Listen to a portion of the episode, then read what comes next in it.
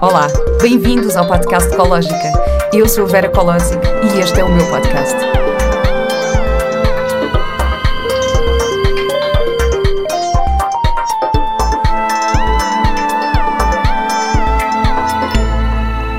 Olá e bem-vindos a mais um episódio do podcast Ecológica.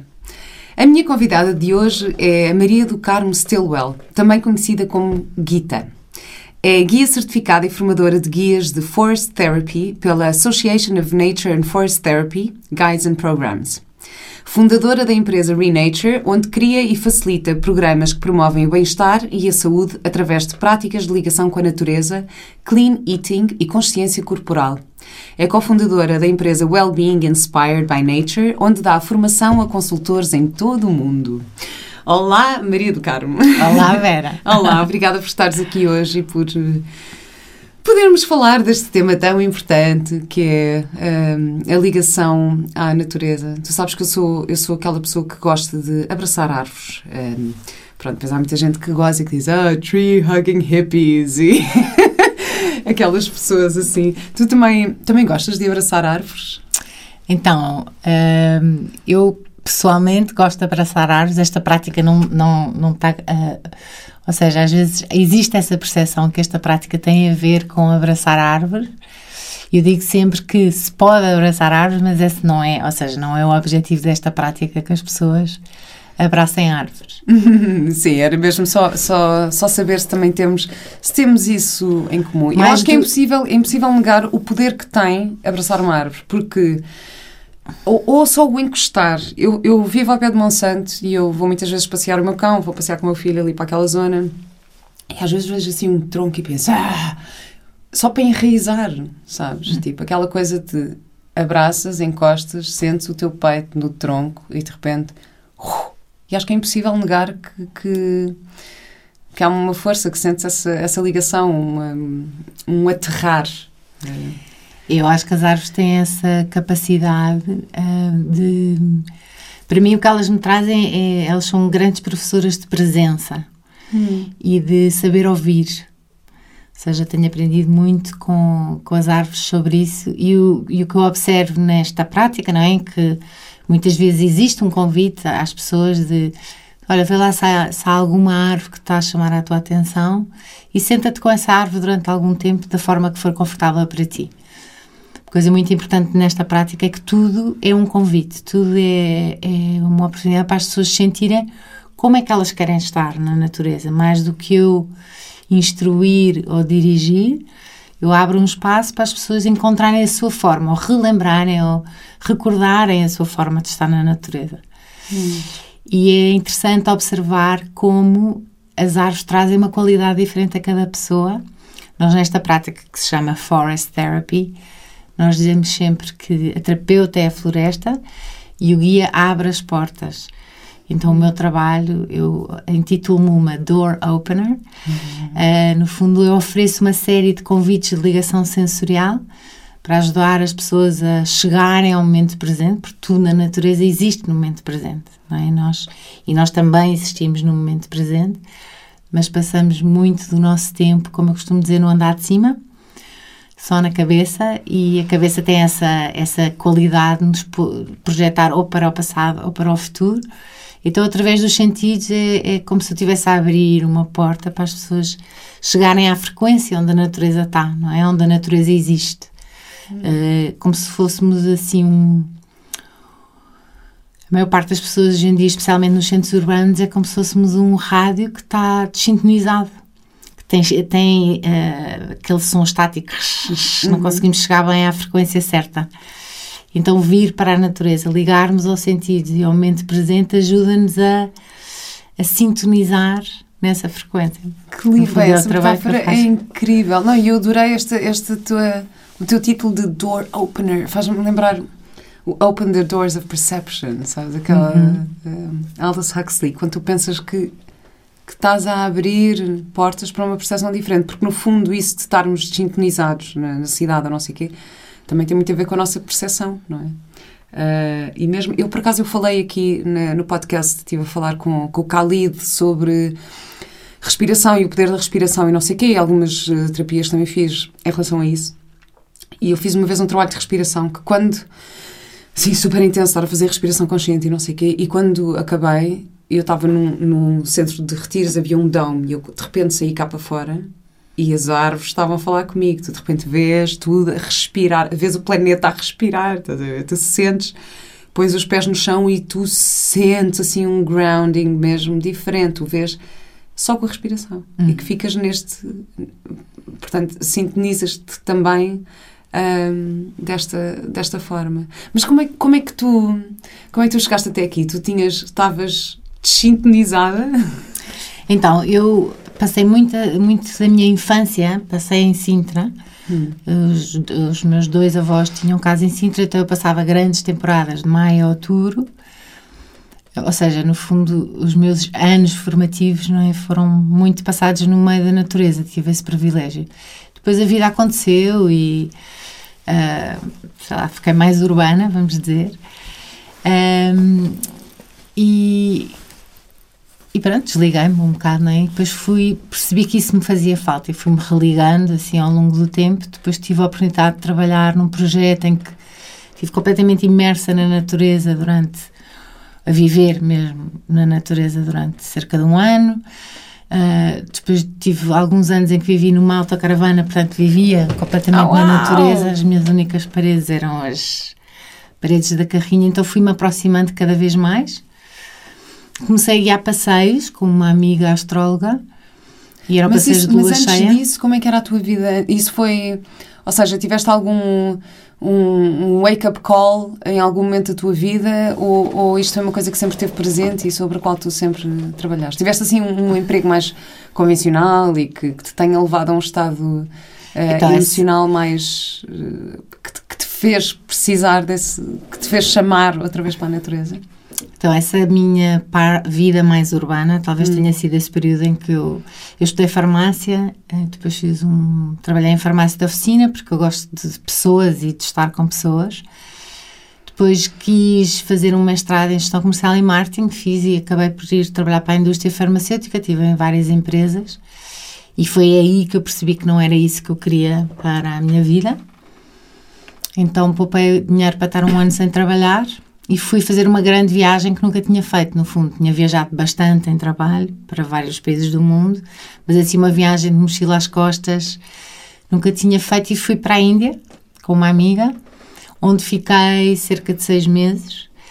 E no fim dessa viagem, as duas decidimos: então vamos trazer qualquer coisa de volta para vender e assim pagamos a viagem.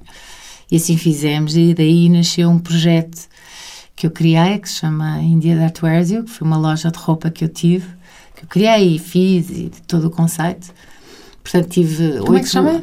India That Wears You. Ok, India That Wears You. Que ainda existe, mas que já não é meu. Um, e, portanto, foi, um, foi uma fase muito criativa da minha vida em que eu um, passava metade do ano na Índia a produzir roupa e, a, e sei lá, fazer workshops de yoga, uh, várias coisas diferentes, não é? Sempre no fundo a minha vida, eu acho que se eu encontrasse assim um fio condutor para a minha vida foi sempre uh, ser um melhor ser humano e, e, e, descobrindo várias práticas que me ajudassem no, no meu autoconhecimento.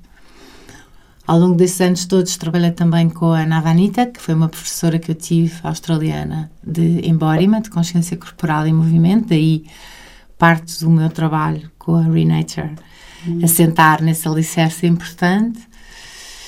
E, e daí depois fui para esse tal projeto grande, uh, quando, quando deixei a, a roupa, e um, onde estive na natureza e comecei a guiar passeios, ou seja, comecei a trazer o embodiment uh, com o meu, ou seja, com o meu gosto pela natureza, fazia passeios de lua cheia com uma amiga astróloga e onde eu facilitava algumas técnicas de embodiment. E passado alguns passeios, o que é o, embodiment? Só para, para quem não sabe, estamos aqui a falar de, do embodiment, como é que tu, como é que tu descreves o embodiment? Um, embodiment é, é consciência corporal, movimento, uh, uma, é uma prática de consciência somática e de trazermos consciência às várias, aos vários sistemas e, e, estruturas que nós temos no nosso organismo e como é, ou seja, como é que essas qualidades inatas que nós temos, uh, trabalhando essas qualidades, podemos trazer uh, essas qualidades para o nosso dia a dia. Vou dar um exemplo. Por exemplo, trabalhar com os ossos, o esqueleto. É? Há uma percepção normalmente geral que o esqueleto é, uma, é morte, é? é uma coisa que não tem vida. E no fundo, os ossos são a nossa fábrica de vida, é onde são produzidas todas as células. Portanto, ligar-nos através do movimento e através do que nós chamamos a imaginação somática, essas, usamos eh, imagens eh, de anatomia, uh, e trabalhar com as qualidades, música que, que, ajuda a despertar essas qualidades, nós conseguimos trazer, por exemplo, essa vitalidade, o nosso movimento fica muito mais vital, para dar um exemplo. Por exemplo, trabalhar com. Uh, entregar o peso do corpo ao chão, ou trabalhar com a nossa ligação com a terra, com a nossa ligação com o espaço, a orientação com o espaço à volta, hum. o nosso sentido de presença e de orientação na vida fica muito mais claro. Se tu te sentares, por exemplo, num banco numa cidade a observar as pessoas a andar, normalmente a maior parte das pessoas anda a olhar para o chão, porque está completamente consumida nos seus pensamentos. Então a sua orientação na vida está fechada dentro dessa estrutura de pensamento. Ao trabalhar de uma forma consciente a verticalidade, trabalhar com a coluna, com o movimento da coluna, ligação à terra com os pés e ligação ao espaço à nossa volta, a nossa orientação na vida fica muito mais clara. Hum. Trabalhar com, com hum. o olhar, sei lá, coisas que com certeza já fizeste no teatro, que é sim, aqueles sim, exercícios sim. de visão periférica, ou claro, seja, trabalhar com uma série de coisas que ampliam esse nosso estado de consciência de presença e trazer isso para a vida. Eu, por exemplo, fui uma criança, fui uma criança de andarilho, ou seja, uh, não sei se sabes o que é. sim, sim, pronto, sim, sim. Andarilhos, então eu fui posta num andarilho muito pequenino, ah. então eu não tive a oportunidade de gatinhar. Ah, uau! E então eu não desenvolvi a minha lateralidade, portanto, para mim, esquerda e direita era muito confuso. As pessoas diziam vir à esquerda e aquilo, ou seja, eu não tinha isso integrado no desenvolvimento do meu movimento. No trabalho de consciência corporal e movimento e trabalho somático, eu recuperei a minha lateralidade ou seja, isso é uma, uma coisa forma... que mesmo desde bebê que pode, que pode sim, afetar, não é? Que é mesmo sim, importante o bebê ter... é super importante. Pois. Sim, esquece, pronto, o meu como, filho... como todos os outros movimentos, nós, seres humanos, desde o, o, nosso... Nós falamos dos cinco sentidos, certo? Uhum. Mas ao nível do trabalho da, da consciência corporal, o nosso primeiro sentido é o sentido do movimento. Nós conhecemos-nos e desenvolvemos através do movimento e do contacto. Hum. Nós crescemos através do movimento e do contacto. Portanto, é trazer de volta essa consciência da importância do movimento. Desculpa, que estavas a falar aqui da parte em bebê. Isto é... Pronto, o meu filho, quando era bebê, eu, tipo atirava para qualquer lado assim, gatinha, anda, pronto. Estão, ai não, mas o chão, o chão está sujo, o chão está, pá, deixa estar, pronto. Assim, põe as mãos na boca, e pá, assim, ok, depois olha, que não matem guarda, passa-lhe. e punha-o assim a todo lado. Depois até foi um bocadinho, eu fui fazer uma viagem com ele de caravana nos Estados Unidos quando ele tinha 11 meses. O que não foi tão bom, porquê? Porque na caravana eu não tinha tanto espaço para largá-lo e deixá-lo ir e deixá-lo gatinhar, e que era a fase em que ele precisava mesmo de gatinhar. Pronto, e acabámos por estar com a caravana umas semanas e depois entregámos a caravana e dissemos, ok, agora vamos passar a ir para motéis e não sei o quê, só porque era mais fácil, tipo, largá-lo e deixá-lo ir. É? Na uhum. caravana não, não havia esse espaço para ele, para ele explorar. Mas fizeste-me lembrar também, eu tive, claro, tive aulas de movimento no, no meu curso de teatro e nós fizemos uma coisa incrível, porque um, a inteligência corporal de um bebê também é muito. Um, se nós observarmos Uh, houve um exercício que nós fizemos que era o deitar e o sentar em tipo de pernas cruzadas da forma mais, com o mínimo esforço possível, que é o que os, os bebés fazem. Uhum. E então era o movimento em espiral, tu ao movimentaste em espiral, tu podes deitar e podes voltar a sentar e até a levantar, se estiveres sempre em espiral, com, com o mínimo esforço possível. E isto é o, o que uma criança pequena faz. Portanto, nós ao observar isso, portanto, só estamos a tentar recuperar a memória um, daquilo que já, que, já era, que já estava inato em nós. Um, e tu agora, quando estavas a falar de memória, puseste a tua mão na cabeça. E não é uma memória da cabeça, sim, é sim. uma memória do corpo. Pois é. Ou seja, isso existe em nós. O que acontece quando, mais ou menos, aos há 6, 7 anos de idade que vamos para a escola primária, sentam-nos numa cadeira, olhar para um quadro, portanto, nós vamos uh, progressivamente perdendo uh, o nosso vocabulário de movimento. Hum. Eu, isso é, é, muitas vezes o meu trabalho como facilitadora de consciência corporal é uh, através do meu próprio movimento e da permissão que eu tenho ou do vocabulário de movimento que eu tenho no meu corpo ajudar as pessoas ou convidar as pessoas a encontrarem essa fluidez no seu movimento. Uhum. Seja, trabalhamos com os fluidos, não é? Tudo no nosso corpo, somos 70% água, cada célula está em volta de, flu, de fluidez, mas muitas vezes nós somos muito rígidos na vida. E convidar a consciência e o, a fluidez do corpo, sem ter que fazer um trabalho de psicanálise ou, ou de, uh, de, psicologia, não é? Eu sou uma pessoa muito rígida, como é que eu posso ser mais fluida? Essa qualidade, acordar essa qualidade do corpo, traz isso naturalmente à vida das pessoas. Sendo que eu acho que estas coisas também estão super interligadas. Eu fiz o, psicoterapia bioenergética, fiz um processo bem longo e, e a forma como eu me curei emocionalmente e, e os meus pensamentos através do corpo foi incrível foi incrível. Como, o meu corpo tinha todas as respostas, tinha todos os, os bloqueios, os desafios. Estava tudo lá. E de repente ganhar consciência disso. É, é, é, está mesmo interligado. E tu fazes este trabalho uh, nas florestas, no meio da natureza. Sim, eu tenho um programa que é o Slow Day, que começa com um passeio de terapia da floresta, depois com uma refeição de clean eating, que no fundo é dar às pessoas a oportunidade de uh, experimentarem uma refeição saudável, sem nenhum dogma, sem, sem dizer isto é bom, isto não é, não é bom.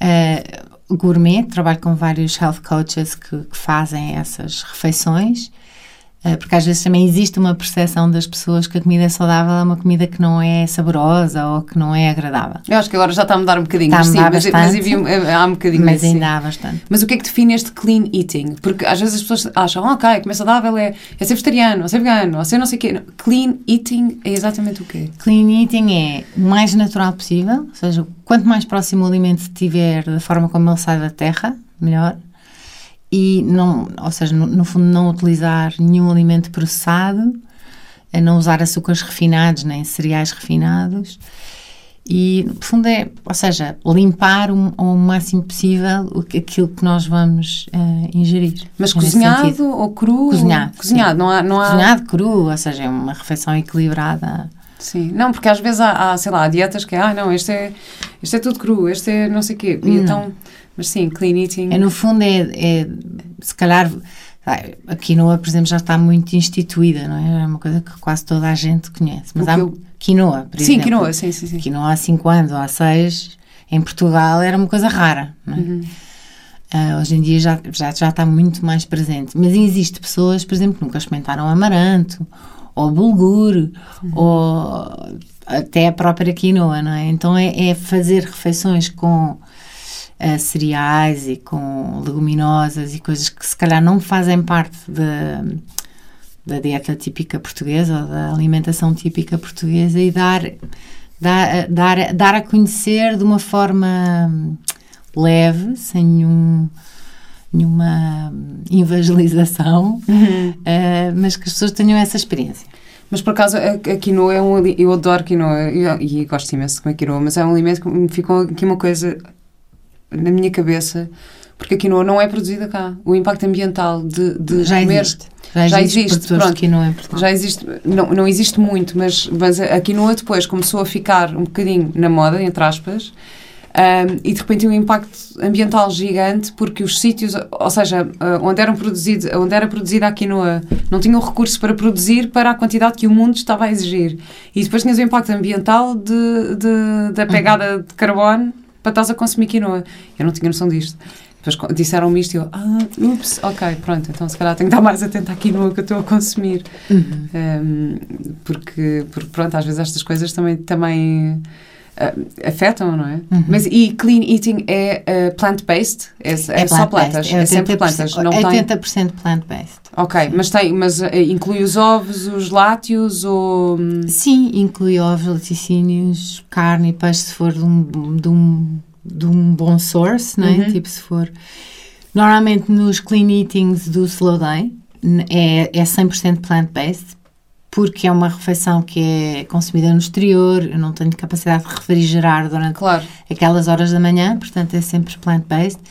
Mas, por exemplo, nos, no Restorative Nature Week, que são cinco dias, que eu faço nos Gs, então aí se calhar já temos uma refeição onde existe um, sei lá, um queijo de cabra local, não é? que é Ah, produzido claro. ali, Sim. ou uma carne espetacular que existe ali naquela, ou um, ou um peixe, ou seja, depende. Depende também das pessoas que estão no retiro, porque nós perguntamos sempre quais é que são as preferências alimentares e há muitas pessoas que não querem consumir Claro. carne e peixe, portanto é...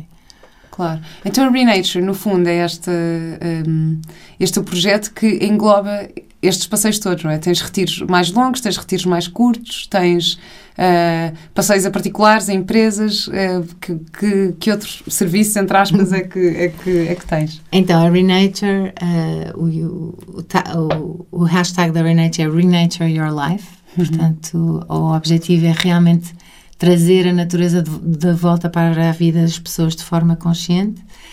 Se nós imaginássemos que a Renature fo- eh, é uma árvore, né, como nós começámos a nossa conversa, com dois troncos, um deles é Renature for You, que é a Renature que está disponível para o público em geral, qualquer pessoa pode vir fazer um passeio.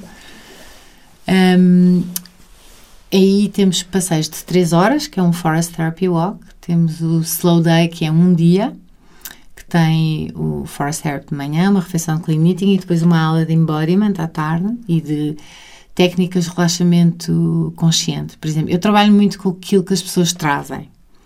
Eu não, eu não, não, não- ou seja, não tenho uma estrutura pré-definida do trabalho do embodiment que eu faço. Por exemplo, tu vens a uma ação e eu digo, oh Vera, qual é que é o teu maior desafio?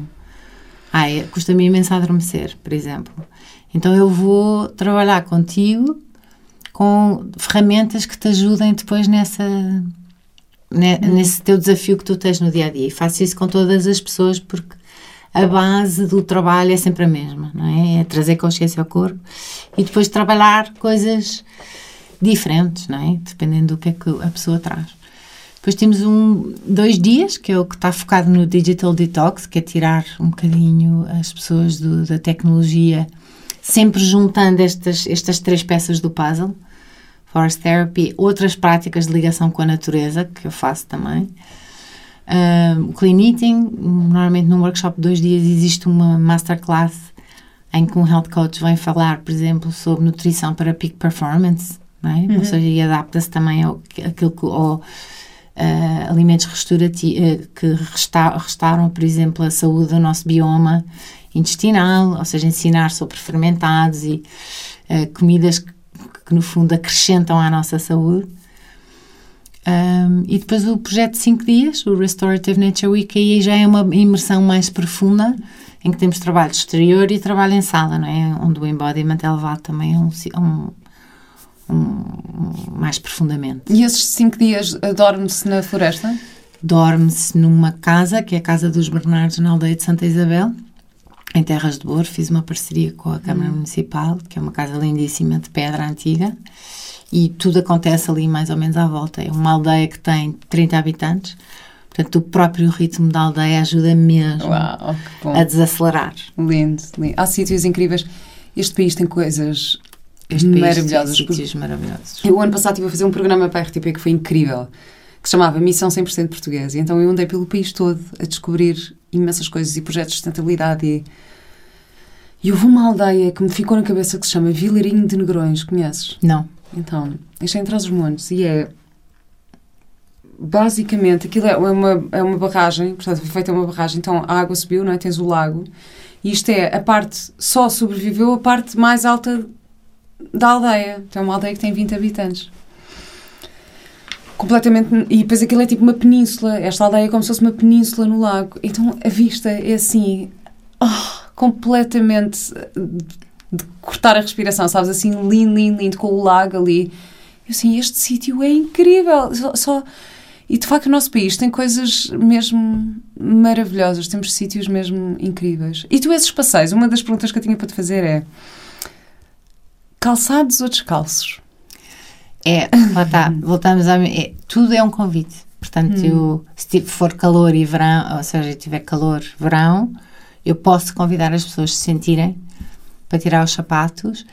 E tudo é um convite porque hum, é, lá está, eu estou a abrir portas, não é? Portanto, imagina que existe alguém que está no passeio que tem vergonha dos pés. Isso é uma coisa muito mais comum do que se uhum. pensa. Eu, eu, tinha imensa vergonha dos meus pés, agora já, já superei isso, mas eu tinha imensa vergonha dos meus pés e não, não estás a perceber. Eu fiz uma, uma novela, eu era protagonista da novela e o genérico da novela são, é um grande plano dos meus pés. Eu lembro-me quando o, realizador me disse: Não, Vera, agora vais aqui a correr e ele vinha atrás de mim com a câmera. Eu, não, assim, por favor, não faças isto.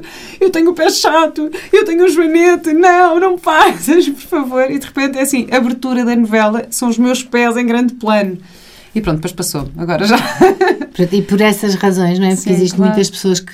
Cada, um, um, um, guia de terapia da floresta nunca uh, tenta diagnosticar o que é que as pessoas têm ou o que é que elas hum. poderão trazer. É mesmo criar um espaço seguro para as pessoas se ligarem com a natureza. Portanto, eu posso dar esse convite, mas nunca é, nunca, ou seja, não é uma parte integrante de todas as experiências. O que acontece muitas vezes é que naturalmente as pessoas tiram os sapatos sem eu dizer nada. Ou seja, hum. têm essa têm essa vontade. Hum.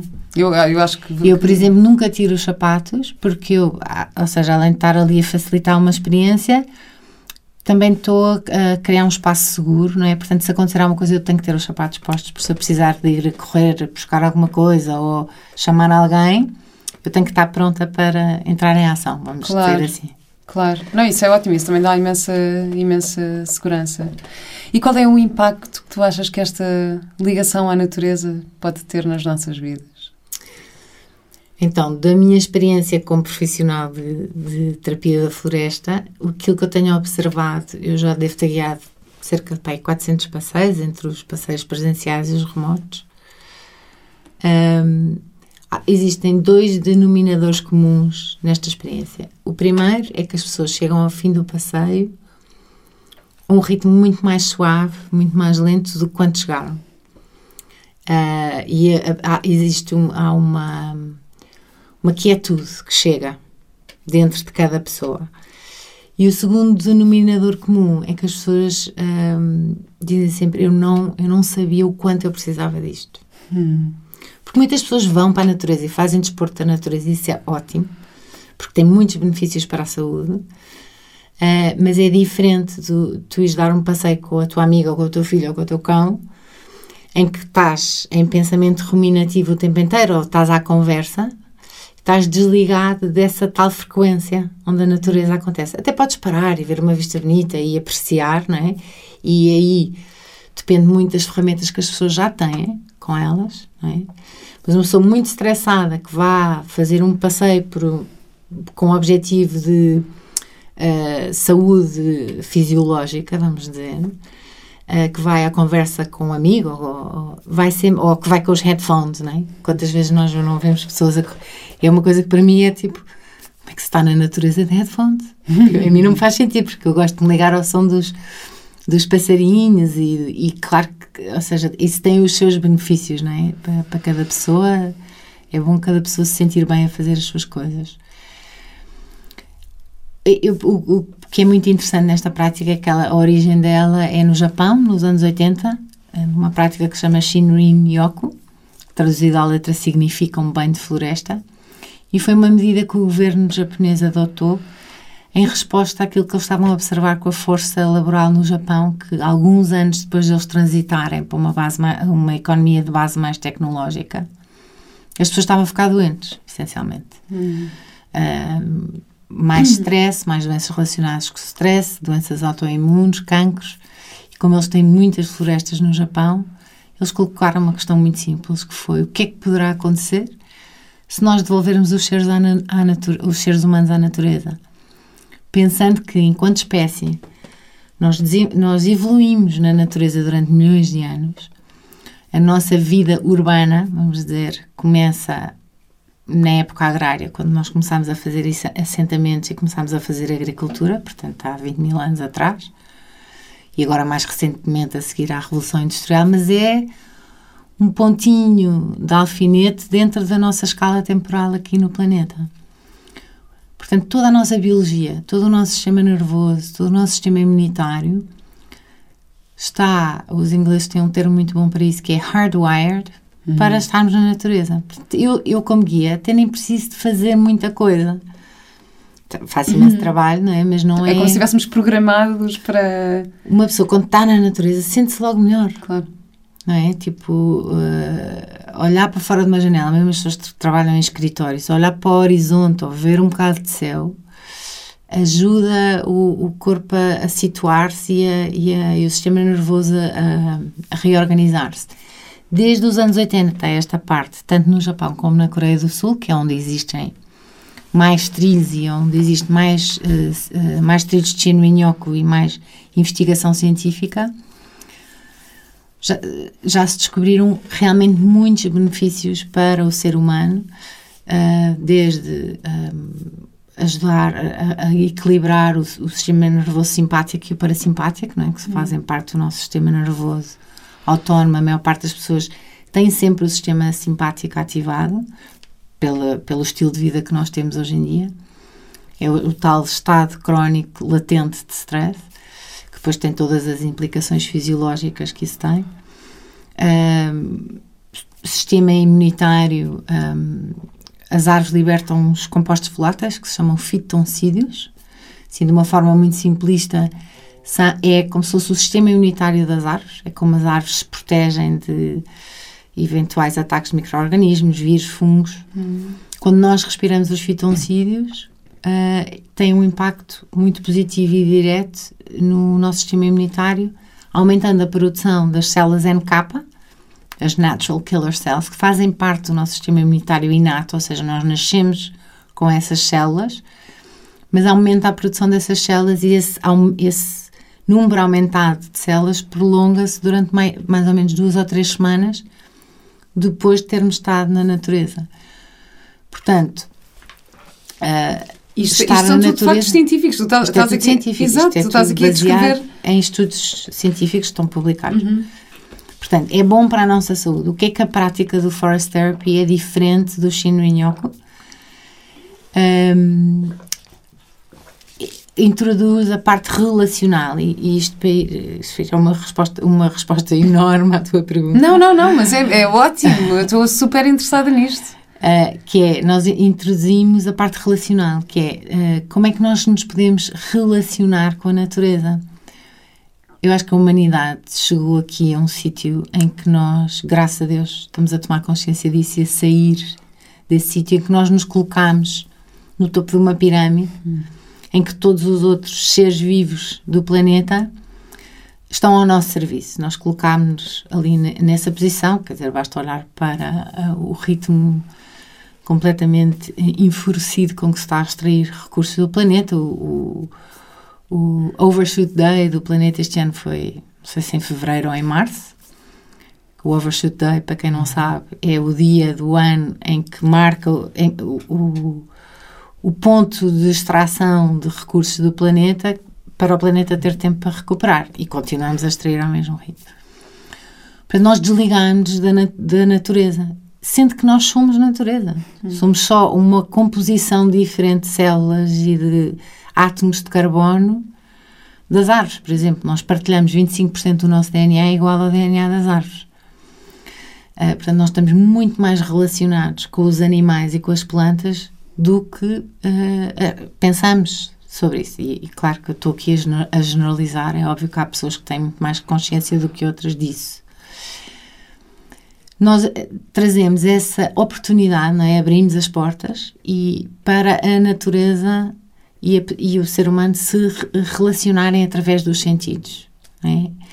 Há bocado falavas de crianças. Se nós observarmos uma criança, especialmente as que estão em idade de gatinhar, elas estão num mundo inteiras, vamos dizer, com todos os seus sentidos. Pegam, cheiram, provam, é? e nós vamos perdendo isso ao longo da vida. E no fundo, uma terapia, de, uma, um passeio de terapia de, da floresta traz outra vez essa oportunidade. Eu posso dar um convite tão simples quanto vai conhecer as texturas deste lugar, da forma que foi confortável para ti.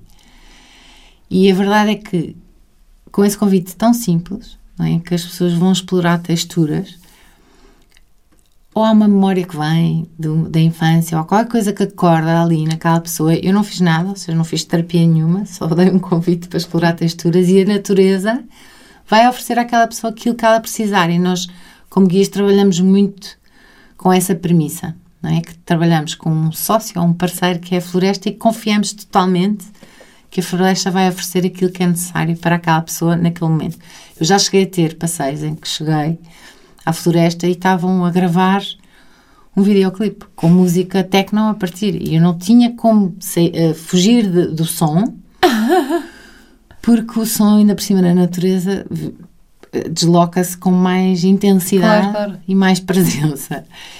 E chegou uma altura em que um dos participantes disse: Eu já não, não estava a aguentar esta música, mas esta música foi super importante para mim para me levar a um determinado sítio. Portanto, há um confiar trabalhar uh, com essa confiança que também para o guia traz a oportunidade de fazer um caminho de humildade, porque não somos nós que fazemos as coisas, é a floresta mesmo que faz. Nós estamos ali um bocadinho ao serviço, guardiões dessas portas, e ao serviço da, da floresta e dos participantes. Que linda essa esse... imagem dos guardiões das portas, eu acho isso ah. maravilhoso, é lindo, de repente... Uh, abrir ali as portas para uma uma experiência dessas é, é, incrível. E vocês fazem também os passeios remotos, não é? Isso como é que funciona? Eu vou sozinha e, e, e tu guias-me uh, através de, de, FaceTime ou Zoom? Ou como é, que, como é que funciona? Então, os passeios guiados remotamente, em março, quando foi a pandemia e fechou, eu, eu tive assim um mini panic attack e foi o que, é vou, com a população inteira claro. do planeta ter, e sei como é que eu vou continuar a trabalhar. E durante dois ou três dias, a minha alma dizia assim: faz no Zoom. E eu, faz no Zoom? Como é que é possível fazer forest therapy no Zoom? Claro. Faz no Zoom, faz no Zoom. Até que um dia eu não me consegui ir deitar sem criar o, a reunião e anunciar. E comecei por uh, fazer esses passeios para a, minha, para a comunidade de guias que existe, à qual eu pertenço. É? A NFT já tem cerca de 2 mil guias em 60 países diferentes que falam Há 20, 20 idiomas diferentes. Bom. E então pensei, bem, vamos aqui, porque então tudo em pânico, não é? E como eu sou formadora de guias, pensei, olha, vou aqui criar isto. E foi incrível porque montes de guias vieram aos passeios, não é? Mas cada um na sua floresta? Cada um na sua floresta. E foi incrível porque abriu essa possibilidade. Claro seja, uma no Canadá, uma na África do Sul, uma no, uh, na Costa Rica, outra nos Estados Unidos, ou seja, foi incrível. Mas Podemos ter acesso tempo. ah, uau! aos sítios de natureza de cada pessoa. Agora é que eu estou a perceber, ok, porque eu achava, então, espera... Então, estes passeios remotos que tu fazes, nós estamos em contacto com outras pessoas Sim. que estão na. Ah, Exato. porque sabes o que é que eu achava? Não sei porque é que eu, eu, eu, vi isto no site e eu achei assim, ok, está bem, eu vou para a floresta, levo o meu telefone e a Maria do Carmo vai-me vai guiar e vai-me dizer para onde ir, o que é que eu vou olhar, o que é que. Não, Mas eu não. exatamente da mesma maneira, como se fosse um passeio presencial, só que cada pessoa está no seu espaço da natureza, eu ofereço os convites à mesma, é? as pessoas ligam-se e depois, numa prática de terapia da floresta, a seguir a cada convite, nós temos um momento de partilha. Em que eu hum. ofereço uma pergunta, tudo é bem-vindo, as pessoas podem partilhar com palavras, silêncio, como sentirem, mas existe um, um momento unificador do grupo. E pronto, e de, desses passeios guiados remotamente, e porque eu, nós como forma, eu como formadora de guia viajava muito para vários sítios no mundo inteiro onde tínhamos umas uh, cursos de formação de 8 ou 9 dias e a pandemia obrigou-nos a, a, revolucionar todo o nosso sistema de formação e teve base, tem por base também os passeios guiados remotamente. Hum. Inspirei uma data de guias a começarem a guiar, portanto, hoje em dia existem muito, muitos guias no mundo inteiro que oferecem passeios guiados remotamente, mesmo Uau. em empresas e. Incrível. Isto agora de repente fez-me lembrar o geocaching. Sabes o que é, que é o geocaching? Os? Geocaching. Sabes o que é? Uh, já coisa tenho das, assim uma ideia bastante... Das caixinhas que estão perdidas. Pronto, basicamente isto era um jogo... Eu jogava imenso... Não é um jogo, é uma isto começou com o quê? Isto começou quando começaram a mandar satélites de, de GPS. E então, para testar estes satélites de GPS, começaram a esconder caixas e a, e a pôr no mapa o sítio do, do GPS para tu ires lá. Mas isto, entretanto, foi uma coisa que cresceu imenso e tornou-se quase uma, uma comunidade. Então é. Tu, tu tens podes ter no telemóvel com as coordenadas uh, no mapa. Mas imagina, imagina em Sintra, em Sintra há imensas. Tu estás em Sintra e é a caixa do, não sei, do rei, não sei das quantas, e de repente tens a história do rei, tens o não sei quê, e depois aquilo está escondido numa pedra uh, algures, e tu vais pela localização, mas de repente tens mesmo que olhar para as coisas. E isto está em todo lado, há em cidades, há na floresta, há nas praias, há em montes de sítios, e depois encontras umas caixinhas e, e, colocas lá, tens um logbook, tens tipo um, um, papelinho e lá dentro tu pões, olha, o meu nome é Cole, encontrei no dia XXX e de repente vais lá ver e vês todas as pessoas que já passaram por ali. E eu comecei a fazer isto, houve uma altura que eu fazia imenso, eu encontrei para aí, sei lá, 55 caixas no país todo, uh, só que isto deu-me foi uma capacidade de olhar para as coisas de outra maneira, porque eu estava mesmo a olhar para o detalhe. E depois aquilo tens uma pista, tens sempre umas pistas, tipo, para tentares perceber onde é que está. E depois tens caixas muito bem feitas, imagina, que são pedras falsas que estão ao lado de outras pedras reais. E tu tens mesmo que ir olhar e tentar perceber qual é a caixa. Pá, isto era muito agir e, e isto ajudou-me imenso. E eu fazia isto na cidade, em Lisboa, há imensas, de andar a passear e, e eu estou a ver, estou a mesmo a reparar naquilo que estou a ver, sabes? Para encontrar esta caixa. Portanto, isto era uma atividade também super. Eh, e quando, quando eu li esta coisa do, dos passeios remotos, eu achava que era mais ou menos isto: que era, ok, eu vou sozinha, tu estás do outro lado e, estás-me. e estás-me a guiar, mas não. É... Foi muito interessante. É, portanto, ou seja, se eu for fazer agora, vocês vão ter uns passeios remotos agora uhum. um, aos domingos se eu for, eu vou estar com outras pessoas que também estão noutras florestas. Só vai pessoas inscritas, sim. Ah, uau! Isso é incrível! Uhum. Incrível, mesmo, mesmo, mesmo incrível. Olha, tu falas também aqui no um, conscious resting, portanto, o des descanso consciente. Uhum. É? O que é este descanso consciente? Então, conscious resting, uh, ou seja, no, um, nós temos vidas muito aceleradas? Eu, eu própria, como guia terapia da floresta, depois tenho muito trabalho de back-office e de escritório, uhum. é? trabalho muitas horas. E às vezes a nossa percepção de descansar é mandarmos para cima do sofá ver um filme, que eu adoro também, mas isso não é descansar, porque continuamos a estimular o nosso sistema nervoso, não é? Ou, com é, das coisas que mais. Quanto mais eu trabalho com os meus sentidos, mais uh, consciência eu tenho do, do impacto que as bandas sonoras dos filmes e das séries têm no nosso sistema nervoso. Porque é, é mesmo alucinante. E o estado emocional que aquilo nos leva. Quanto mais consciência nós temos disso, mais nós podemos uh, observar isso, não é? Quando está a acontecer, eu, há, há filmes que eu, que eu desligo, se assim, eu não vou aguentar isto, o meu sistema nervoso não vai aguentar. Eu tinha isso com os podcasts, porque eu adoro ouvir podcasts no carro, não é? Porque acho sempre que é uma oportunidade, ah, como já tenho este tempo, posso, se calhar, aprender qualquer coisa enquanto estou aqui. E eu uh, ouvia uns podcasts tipo de, de crimes e de não sei o quê, só que aquilo deixava-me tão ansiosa. Eu, eu deixei de ouvir. Eu tenho uma amiga que me aconselhou assim, eu ouvi 15 minutos no e aquilo aquela história, estava a viver tanto aquela história que ele estava-me a deixar tão ansiosa que eu deixei de ouvir. Eu disse: não, não, eu vou manter nos podcasts de desenvolvimento pessoal e espiritualidade, porque senão não vou conseguir. É. Então, o descansar consciente é nós darmos, lá está, as ferramentas para as pessoas tomarem um momento em que estão realmente a, a, a trabalhar consigo próprias para o seu descanso verdadeiro, não é? Portanto, uma, um exemplo.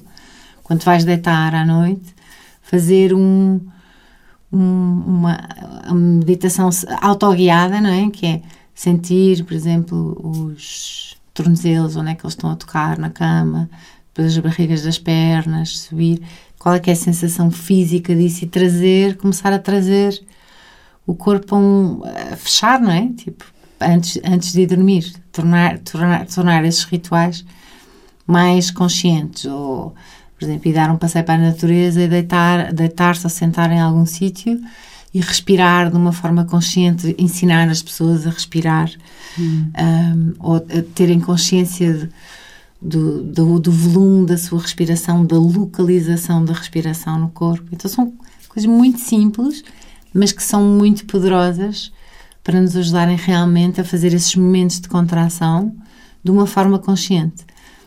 Porque o, o tudo na natureza é expansão e contração. É? Noite, dia, calor, frio, as flores abrem, fecham. E nós somos natureza. Portanto, nós temos momentos de expansão e de contração. Óbvio que o nosso, sistema, o nosso maior momento de contração é quando dormimos, não é? E quando não dormimos ficamos muito doentes e as pessoas sentem isso, não é? As pessoas que têm dificuldade em dormir, uh, dormir o sono é, é essencial para a saúde humana. Uh, mas a qualidade do sono ou a profundidade do sono pode-se trabalhar isso, não é? podemos, podemos melhorar isso. Então, essas ferramentas são, são dadas para as pessoas poderem levar para casa, ou seja, a ideia é que as pessoas aprendam e depois possam praticar. Tudo o que nós fazemos na Renature for You, fazemos na Renature for Your Company. Ou seja, estamos a começar a trazer estes programas a equipas e a chefes de equipas e que, um, que estão a começar a tomar consciência que esses momentos de contração na vida laboral são muito importantes, porque até agora os team buildings, não é? Uh, têm sido sempre mais e competição e equipa uma equipa contra a outra e vamos ganhar e mais resultados e mais objetivos e as pessoas estão doentes quer dizer uhum. os níveis de ansiedade depressão que depois nas empresas que provocam as pessoas faltarem ao emprego ou irem para o emprego e, e a, a produtividade está, está, está muito mais baixa então a Renature eu não quero que a Renature for Your Company seja mais uma empresa de team building, não é de todo isso que nós queremos fazer, queremos mesmo de uma forma uh, assertiva um, trazer esse, essa mudança de paradigma. É? Que para as pessoas serem bo bons colaboradores e, e, e serem, produzirem uma qualidade elevada de trabalho, é necessário esses, esses balões de oxigênio e esses momentos de paragem para reorganizar ideias, para integrar, para estar, simplesmente estar, sem estar a pensar naquilo que temos que fazer. Uma das coisas que nós fazemos é uh, tentamos sempre que os chefes de equipa, os diretores de recursos humanos marquem estas atividades durante a semana. Porque há uma tendência muito grande assim, então vamos fazer uma atividade de team building, mas é ao sábado, que é quando tu tens tempo para a tua família exato, ou para aquelas coisas exato, que tu não queres exato, nem pensar no trabalho. Né? Então, temos assim um bocadinho essa missão de trazer essa, essa mudança de paradigma. Sim, há outra coisa que também deixa aqui a pensar que muitas vezes as pessoas dizem, epá, não tenho tempo para isso, não tenho tempo. O que é que tu tens a dizer às pessoas que dizem que, que não têm tempo? Que não existe tempo? Que não tem, não tem tempo, não tem tempo. Ai, agora ir para a natureza, ah, pá, adorava, pá, mas não tenho tempo. então, eu, uh, o que é que eu posso dizer a essas pessoas? Que que nós temos tempo para aquilo que nós queremos ter tempo, não é? o tempo tem o tempo que o tempo tem tem. uh, e então uh, acho que essa, umas três horas de uma terapia de forest therapy, pensando que o tempo é, não, é, não é linear, existe uma expansão da consciência do tempo, da consciência de nós próprios, da consciência, da consciência com a natureza, que no fundo é se nossa, essa nossa conta bancária do tempo, acabamos por ganhar muito mais tempo. Ou seja, o saldo é muito mais positivo a seguir uma experiência de 3 horas, que são 3 horas dentro de uma agenda cheíssima, cheia de coisas para fazer, mas o saldo pode ser até de, sei lá, vou dar aqui um número, 300 horas ganhamos de, do nosso próprio tempo, claro. não é? Que vamos recuperar Claro. É e tu fazes coisas mais curtas, porque, por exemplo, esta questão do tempo. Eu também tinha muito isto com, com yoga, por exemplo, que eu pratico regularmente, mas tinha muito, ah, não tenho tempo, ah, não tenho tempo, não sei o quê. E depois comecei a fazer uma saudação ao sol, depois comecei a fazer duas, depois comecei a fazer três. Depois comecei, eu, por exemplo, hoje de manhã vim para aqui muito cedo uh, e pensei, ah, se calhar hoje, ou, ou, seja, ou acordo mais cedo, mas ontem também estive a trabalhar até tarde, portanto, ou vou dormir menos e faço uma prática mais longa de manhã, se calhar vou só aceitar que amanhã vou fazer uma prática um bocadinho mais curta. E pronto, e hoje fiz uma prática um bocadinho mais curta, mas fiz. e se calhar às vezes estas coisas também pode ser começar aos poucos, ou começar com uma prática mais curta, ou um passeio mais, um, mais curto e depois, depois também vamos tomando o gosto e vamos percebendo os benefícios que isto tem a nós. Uhum. Uh, então, os passeios guiados remotamente são mais curtos. Portanto, uhum. é uma boa introdução. Sendo que a qualidade do. Ou seja, quando eu digo qualidade, não é a minha qualidade como facilitadora, porque vocês são mesmo a facilitadora, a qualidade é a mesma. Mas a qualidade do trabalho, quando estamos num grupo de pessoas na mesma floresta, a experienciar me a mesma manifestação da floresta nesse preciso momento traz uma qualidade de ligação, lá está, com a natureza que é diferente do que se cada um tiver na sua. Tem as suas qualidades, mas é diferente. Hum. E três horas não é assim tanto tempo. Duas eu horas e meia. Não. Eu também não acho, é que assim não, acho que não. Uma vez na vida. Seja. Pois é. Ah, eu fiz, fiz um retiro há pouco tempo de yoga e depois fomos, fomos convidados também a fazer algum tempo de silêncio. E eu fiz isso, eu fui-me embora. Depois acontece, já, já brinquei, eu convidei uma das pessoas que esteve comigo no retiro e nós estivemos a brincar com isso, que é pedem de silêncio e depois as pessoas estão no retiro, assim, a falar baixinho, ou a fingir, ou tipo, mas isso não é o silêncio, não é? O silêncio é tipo parar, contemplar. E eu fui fazer assim uns passeios, então fiz no sábado e no domingo sozinha, assim uns passeios de três horas. E que foi incrível, incrível, incrível. Foi mesmo recarregar baterias. É um bocadinho aquela coisa de, ok, então à noite nós pomos o nosso telefone a carregar e nós próprios não nos carregamos a nós. Exato.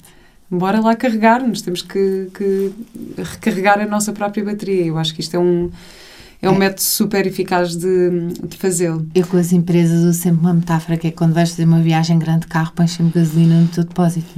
Quando tens um projeto grande para a tua equipa, tens mesmo que carregar as baterias das pessoas e atestar o depósito para que essa viagem aconteça sem percalços. E como é que tu hum, ensinas alguém hum, a contemplar? Eu não ensino ninguém a contemplar. Eu, eu acho que eu ensino, por exemplo, eu, eu pegando ne- nessa tua pergunta, hum, eu ensino eh, pessoas a serem guias de terapia da floresta. E uma das coisas que eu ensino para ser um bom guia de terapia da floresta, a coisa mais importante é nós trabalharmos em nós próprios. Portanto, eu não, eu não ensino contemplação por si, mas estavas a falar do silêncio, por exemplo, eu fiz um retiro 40 dias em silêncio. Portanto, eu conquistei Bem, o silêncio. Foi, ou seja, tive essa experiência ah, que me, me deu a conhecer o Foi? silêncio. Não, por acaso foi no Brasil. Me deu a conhecer o silêncio, com todos os desafios que isso tem, não é? Portanto, o que é que eu posso fazer como guia para ensin- ensinar? Agora estou a fazer um sinal de aspas com as mãos, vocês não conseguem ver. As pessoas a, a contemplar. É a minha própria contemplação, é a minha própria presença. Portanto, o trabalho do guia é sempre trabalhar sobre ele próprio. O guia não ensina nada, não prescreve nada, é mesmo um guardião das portas. Eu só consigo abrir as portas se eu estiver presente nas minhas portas. Portanto, eu às vezes a brincar com os meus alunos, eu digo vocês têm que ser um bocadinho egoístas e quando vão guiar os passeios, desfrutem deles para vocês, porque quanto mais nós desfrutarmos e estivermos presentes, mais nós funcionamos como âncoras para as pessoas poderem eh, vir a este espaço de presença. Não é? Portanto, não é ensinar, é ahm, segurar o espaço ou estar no espaço, nessa sintonização com essa frequência com um silêncio interno firme, não é? Com, com essa presença e, e, e esse espaço de presença, essa frequência que é gerada, não é? No fundo, hum, ajuda ou cria ou dá a oportunidade às pessoas de poderem chegar a esse sítio. E umas vão chegar mais depressa, outras vão chegar mais devagar. Para umas vai ser super difícil e está tudo certo. Nós dizemos sempre no princípio não há certo nem, não há forma nem certa nem errada de, de fazer os convites, não é? Por isso é que eles são convites. que lindo. E olha, eu agradeço-te imenso uh, teres aceitado este meu convite para vires aqui falar sobre isto. Foi mesmo uma conversa incrível e espero que inspiremos aqui muitas pessoas a irem para a floresta e a procurarem também esses teus passeios e a recarregarem uh, baterias. Só tenho uma última pergunta para ti, que é a pergunta que eu faço sempre neste podcast, que é qual é a tua ecológica de vida? Então, a minha ecológica de vida, eu acho que eu já falei disso um bocadinho, que é hum, ser o melhor ser humano. Trabalhar para isso, ser o melhor ser humano para mim, para as pessoas à minha volta, para os meus amigos, para a minha família, para os meus alunos, para as pessoas com quem eu trabalho, porque eu acho, muito sinceramente, que o estado do mundo em que nós estamos é um reflexo do nosso estado interno. Enquanto nós não fizermos esse trabalho individualmente, cada pessoa, nós vamos estar sempre a exteriorizar estas formas uh, de conflito, de uh, falta de respeito, de então eu, o que eu posso fazer o meu grain of sand, não é? Aquilo que eu posso contribuir é com essa, esse trabalho de reflexão, a honestidade, de ir à minha sombra, que é que, ninguém, que eu não gosto de ir e que acho que ninguém gosta de ir, e de trabalhar essas partes que estão mais doentes ou que estão mais hum, inconscientes e trazê-las à consciência. Acho que essa é a minha hum. ecológica de vida. Muito, muito, muito, muito obrigada. E até obrigada breve. eu, Vera. Obrigada. Até breve.